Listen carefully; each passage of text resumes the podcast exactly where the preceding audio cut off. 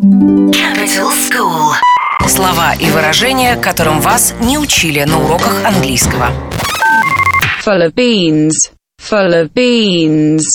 Объясняет Адам Маскин, более известный как диджей AJ, Нью-Йорк, США. Тут могут быть, конечно, разные значения. Если он full of beans, фасоль, то, может быть, я хотел, конечно, уточнить, а, чем он ужинал, что он ел вчера вечером, потому что, может быть, то еще от него идет какой-то неприятный запах. Я не знаю. Full of beans. М- может быть, из того, что он много фасол поел, у него как раз очень, ам, очень много энергии, может быть. full of beans, full of beans. Capital School.